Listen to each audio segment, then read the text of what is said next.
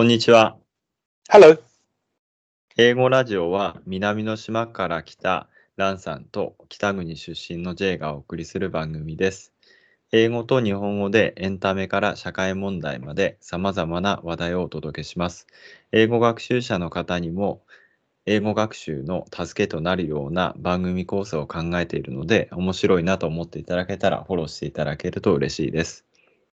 で今回はなんですけど、えっと、おすすめの英語学習法ということで、あの中級者の方向けにどのような勉強をしていけばいいかっていうのをちょっとランさんにあのなと思ってるんですけど、hmm えっと、まあ、最初の時に、えっと、まあ、そもそも入門者の方ですよね。に、あの、基礎の基本の16個の動詞を覚えて、覚えるところから、まあ、あの、始めましょうっていう話をランさんにお伺いしたんですけど、えっうと、まあ、その、なんか少しずつステップを踏んで、まあ、えっと、初級者、中級者、上級者に上がっていくにあたって、どういったステップを踏んでいけばいいかっていうのをちょっと簡単に教えていただけると嬉しいなと思うんですけど、よろしいですか？Sure, sure. Um, I'll I'll clarify that uh, um, step by step. Um, so for very like real beginners, um, as you said, there are 16 verbs to be learned, Mm. and um, uh, we we went through the list of those verbs. Um, those verbs are uh, the movements that you can actually um, act out. Mm th- those are physical actions mm. like get up, um, get mm. as in get up, or have. Uh, mm. I have breakfast, or hmm. make. I make my bed. Hmm. I take the train. Hmm. These are physical actions, and you can see the actual movement Mm. And these verbs are for real beginners. Mm. Next step is to learn roughly about 30 more verbs. Mm. And these verbs um, include hmm. um, rather, how should I say, like abstract or conceptual verbs.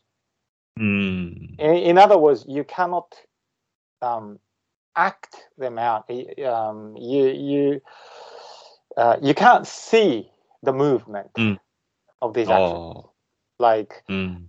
I think, mm. I I know, mm. or I want. Mm. And the, these are uh, conceptual. You, you you can't see them, right? Mm, hi hi. Right. Um, that's the next step for you. Mm. Um, mm. Because without um, these uh, abstract verbs, mm. there's no point in learning um, adjectives and adverbs. Oh, hi, hi, hi. Because uh, more more of adjectives actually. Adverbs are okay, but with ad- adjectives, they are combined, often combined with those abstract verbs rather mm. than physical uh, verbs. Mm. Yeah, so first you need to learn these abstract mm. verbs. Um, hmm. Like, um, oh, I just said it. Um, like, to like something. Hmm. Yeah, I like coffee. Hmm. Uh, well, I like tea. Um, to combine that hmm. with mm. uh, an adjective like, mm. like uh, I like hot coffee or I like my coffee hot. Mm. I, like my oh, coffee strong. Hmm. Uh, but um, with physical verbs, it's kind of difficult to combine them together. Oh. Uh, you you can though. Like I take my coffee. Mm. Uh, what, like black or mm. yeah. Uh, you, you can there there are some verbs you can actually use, but with abstract mm. verbs, it's so much easier to combine them with um, adjectives. Mm. So before learning um, adjectives, um, you should mm. learn roughly about 30 uh, verbs, a list of mm. 30 verbs of um, mm. abstract like actions. Oh, hi, hi. And to, to understand them, um, mm. well, by the time you do that, by the time you get to do that, um, you mm. ha- will have already learned the first 16 uh, verbs of physical actions, and then mm. you will have been practicing a lot every day with uh, real actions. I mm. get up. Um, so you have established the uh, oh. ground of, mm. Uh, like nuances you you have the mm. nuances already to be able to use them properly mm. uh, once you establish that then you can move on to uh, the abstract verbs. Mm. And then once you establish them, move on mm. to hmm. adjectives, and then mm. uh, slowly, gradually uh, hmm. make the sentences longer by adding hmm. adjectives or adverbs or both. Oh, and so slowly you will become able to speak longer sentences. ああ。そういうことなんですね。 Yeah. So this is like the the second part is like for uh, upper beginners. There's no Mm. such thing as upper beginner, but I I should say pre-intermediate. うん。 Yeah. For beginners, 16 verbs only. うん。 And then for pre-intermediate, you do the 30 abstract verbs and then uh, adjectives and adverbs. う right? And and after those, you can move mm. on to the intermediate stage. Mm. And what you do here is you don't mm. have to learn any new words. Hmm. But what you need to learn is to hmm. um, not to learn, but for, for you to be able to uh, mm. monitor yourself. Mm. Right. Uh, and what you do is uh, hmm. uh try to use words, um, mm. so called complicated words for Japanese hmm. people to uh, perfect using. Hmm. Like, um, let me think of simple examples um, like yes and no Mm. response うん。 um, uh, for example um, if i ask you jay Mm. um, do you like spicy food はい。 okay um, so your answer is yes right そうですね。 okay now um, if i say do you not like spicy food 好きです。Okay. What's your answer? That's also yes. これあれですよね。あの、日本語とちょっと違いますよ。なんか日本人の人って、うんあの、do you, なんか、don't you って聞かれると、Mhm. いいえ好きですって言っちゃいますよね、でも。Right, か right, right, right. Uh, but in English, if I ask you, don't you like spicy food? And if you say no, that means you don't like spicy food at all. So, yeah. mm. right. Um, but um, if you like spicy food, you you should say yes, I do. Mm. Yeah. Um, so this is a situation where uh, a foreign language learner gets mm. lost in ah. translation. あ、確かにそうですよね。 Yeah. Uh, the, the, the, this is a very simple uh, thing, though. You know, Mm. it's a it's a yes no answer. Very simple, but um, うん。 people get confused because in Japanese they have different system of response, right? Um, um, another example is like uh, uh, the use of to bring and to take. Mm. Um, let me let me think. Um, let's say we are uh, we are at the same place right now, mm. and then you are leaving, mm. and uh, looks like it's going to rain soon. Hmm. So I will say to you, うん。 you should take an umbrella. うん。はいはいはい。 Uh-huh. But when I'm home and Jay, Mm. you you are um, to visit me at my place. うん。はいはいはい。 And once again, it, it looks like it's gonna rain. So うん。 I tell you on the phone, うん。 you should bring an, an umbrella umbrella. うん。うん。 This time I say bring. あ But あ in。the first case I say take. うーん。そうですね。確かに。 Mm. And uh, this is quite simple, but for Japanese people, it's apparently very complicated. ああ、確かにそうですね。 Yeah, they don't know when to like, like how, how to differentiate um, うん。 the usage of bring and take. Um, once again, this is a situation where they get lost in translation. Um, mm. See, that's the problem. When you translate, when you try to translate, think, mm. think of English words referring mm. to your own language. Hmm. Uh, it, it, makes it very, very complicated. It's confusing.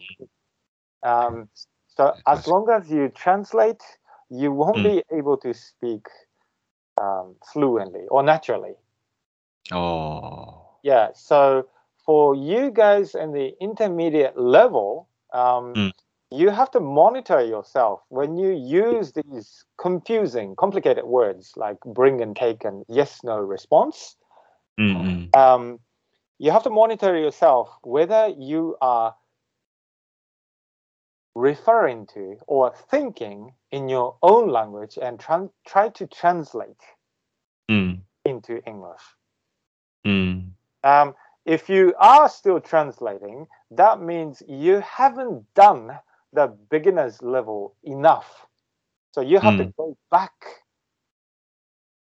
to try those um to to start with uh, 16 verbs and then move on to 30 verbs and adjectives and adverbs Mm. and practice them every day again and again and again and again until you establish your uh, English speaking mindset. Mm. Yeah. So for intermediate guys, that's what you have to do. You, you don't mm. need to try to learn any mm. new words or new um, grammar or anything. You just need mm. to uh, monitor yourself whether you are translating or not when you speak. Mm. And then if you are, you have to go back to beginner's level and practice Mm. again until you are ready. うん。Yeah. So uh, that's my idea. それ、結構難しいですね。あの、なんだろうな。聞いてすぐイメージ化して、なんていうのかな。なんか、その、自分が日本語を話してると、のと同じように、なんていうのかな。その言葉自体を文字で理解するんじゃなくて、なんていうのかな。も動作で、イメージで理解するみたいなことなのかなって思ったんですけど。hmm hmm あ When ー you when you practice um, saying sentences, short sentences every day うん。with the 16 verbs and the 30 verbs and etc. う Um, ん。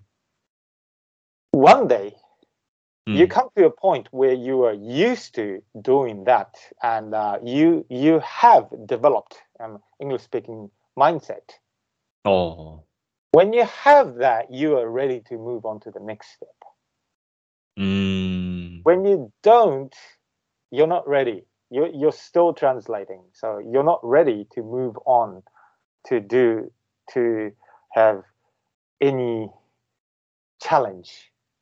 Mm yeah, this is crucial. This is real crucial part. Oh, learning a language. Um, mm. and you need to do this in mm. with with um, uh, simple terms, simple words. Mm. Because when you try to do this at a higher level, when hmm. things are much more complicated, hmm. it's too hard for you to catch up with everything yeah that's why you need to do this you need to perfect this mm. at the lower level mm. because once you have got the uh, sense to understand english nuance mm. from there on it's so much easier to just learn or develop your vocabulary range of hmm. vocabulary Yeah. うん。But as long as you translate, um, you get stuck. うん。Yeah. ああ、そういうことですね。Uh. 結構そうなるとやっぱり、なんだろうな。やっぱり繰り返しずっとやっていくっていうのが結構大切だっていうことになるんですよね。あの、なんか簡単なものから、なんていうのかな、うんすぐ自分の中でイメージ、イメージ化できるように。Mm. うん。Mm. Yeah, yeah, like uh, the word uh, banana, mm. right? There's no Japanese word for banana, right? Uh, you just use the English word banana. Mm. Is that right? So when you hear the word banana, mm. you have the image of banana in your head. Mm. You should be able to do the same with other words like verbs, adjectives, and yeah but not difficult words just simple words mm. when you hear the word say um, uh, uh, what's a good example um, uh, i don't know like uh, i give a call oh hi, hi. i give a call is like um, it's simple enough, but it's a phrase.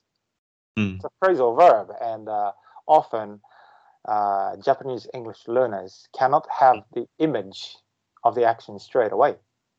Oh, hi, uh, they need to translate first. But mm. if you practice again and again and again, you use that every single day.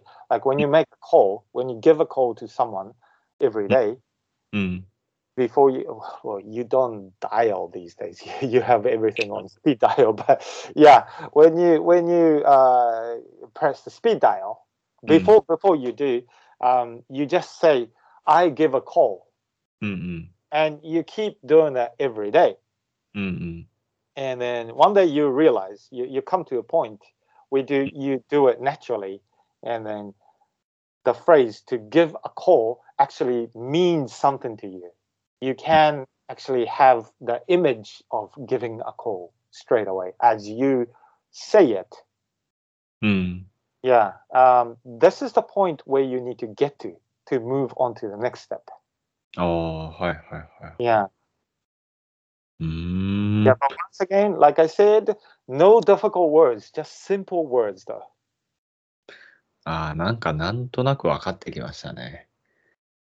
だから、 あの、まあ難しい言葉だとすぐイメージ化するのはちょっとできないと思うので、簡単な言葉で、あの、その英語で、その自分の動作をイメージ化するっていうことを瞬時になんか、なんていうのかな、自分に覚えさせるというか、まあ、なんていうのか、瞬時瞬時にイメージできるように訓練するみたいをするのかなと思ったんですけど、Yeah, that, that's the idea. ああ、なんかすごい、すごいわかりますし、あの、すごいいい勉強法なんだろうなとは思うんですけど、Uh, ちょっとどうやって、そのなんだろうな、一人でずっとやるっていうこと、それをやろう、やるっていうことがなんかあまりイメージができないというか、なんか、ちょっと難しいなってちょっと思っちゃいますね。ただまああちょっと、あ、はい。うん No, go ahead, go ahead, go ahead. まあただまあ、あの、なんかランさんにまたちょっと、まあ今回、ちょっとまあ時間もちょっと押してきてるので、まああの、次回とかでも、まあこん、あの、なんだろうな、どういうふうに具体的にやればいいかっていう、なんか、なんか、なんていうんですかね、もうちょっと、なんか実践的なアドバイスとかいただけると、ちょっとなんか、あの、もうちょっと、あの、なんていうのかな、あ、で、自分でもできそうかなって思えるのかなとちょっと思ったんですけど。Mm. Um, well, if you try to do this exercise with phrases うん。from the start, that's Mm. really tough. うん。So there's a, a practice, an exercise that you can do um, before you actually start with phrases.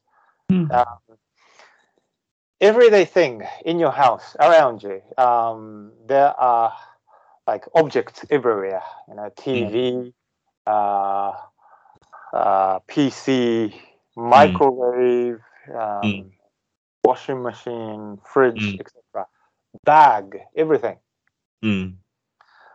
everything in your room, in your house, um, mm. everything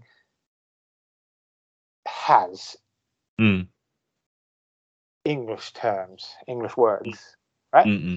Mm-mm. Um, so just replace the names of these things in mm. Japanese mm. with English words. So oh. every day, like uh, when you when you want to turn on mm. the television, mm. uh, well, you don't say TV or television in Japanese. So mm simply replace the word that you use for television in Japanese with TV. Mm, mm, mm, um, microwave.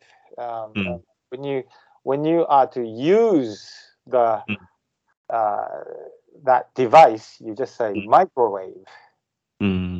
When you sit at the desk, you say desk. Um, when you open the window, you say window. So just um, one word, and uh, mm. it can be noun because it's easier. Mm. Yeah. So try to replace mm. names of things in Japanese with English words, and try to get used to using English. Hmm. And if you keep keep doing this every day, saying the words, mm. Yeah, you get used to it. ああ。なんか、あ、分かってきましたね。あの、まあ、まず難しい文章とかでやっていくと、ちょっと、なんていうんですか、続かないから、まあ、単語とか身の回りのものを英語に置き換えて、それをつぶやいていくところから始めて、それでちゃんとものとその単語が自分の中で同じものだって認識できるようになるものをたくさん身の回りのもので増やしていくと、だんだんだんだん英語が自分の日常の中に取り取り込まれてって、で少しずつ言葉が自分のものになっていくっていう感覚なんですかね。Yeah, yeah, that's that's the idea. Without any exercise, you can't do this. It's too too tough for um, language learners to suddenly start speaking in short phrases. It's not realistic. It's not very practical. So you have to start with something very simple. うーん、そうですね。そうしないとちょっと続かないですよね。Mhm. うーん。あ、わかりました。ちょっと今日もあのそろそろあの時間も終わりに迫ってきてるんですけど、まあ今回はその英語の勉強にあたってのどういうふうなステップを踏んであの上級を目指していくかとか、あとは一番最初、まああの入門者の方の勉強法を前回とか前々回とかあのいろいろとランさんからアドバイスいただきましたけど、まあ一人で勉強するにはどういった方法があるかっていうのを今日の今回の話の中でいただいたかと思うんですけど、一応あの勉強をなんか続けていくために、なんかランさんからなんかアドバイスみたいなとかってあれば、ちょっと最後に伺いたいなと思うんです。I see. Okay. Um, just like anything else, it takes a lot of practice. So あ yeah, keep at it. Um, there's no shortcut to う speaking foreign language. うん。Um, unfortunately, there's so many products like um, mm. English learning materials and products in the market. Mm. And they all advertise mm. like um, you will become um, able to speak English fluently in mm. short time. Mm. Um, I gotta say, that's a lie. Oh, that's not true at all. You have to do it Mm. every day, and uh, it takes long time. うん。Uh, you have to take a baby step, slow step, little by little. Yeah. ああ、そうですよね。Mm, mm. いや、そう思いますね。ちょっとまあ、あの、わた僕も英語学習者として、あの、本当に、その言葉を勉強することってすごい大変だなと思ってて、まあそういったこともあって、こういった英語ラジオっていうことで、あの、ランさんと、あの、うんどうやったら楽しく続けていけるかとか、そういったことをお話したいなと思って、で、この番組を始めたところはあるんですけど、Mhm. いや、ほん自分一人で勉強してると結構大変なので.何かしらちょっとアドバイスもいただきながら、ちょっと楽し OK くどうやってやれるかっていうことをちょっと話していけたらなと思いますね。Uh huh. Sure. はい。Okay. それでは、ちょっと今日もあのそろそろ終わりに、あの終わりの時間になりますけど、今日も最後まで聞いていただいてありがとうございました。また次回もあの面白いなと思っていただけたら聞いていただけると嬉しいです。あなんかランさんありますか？Um, good luck. はい。どうもありがとうございました。それではまた次回もよろしくお願いします。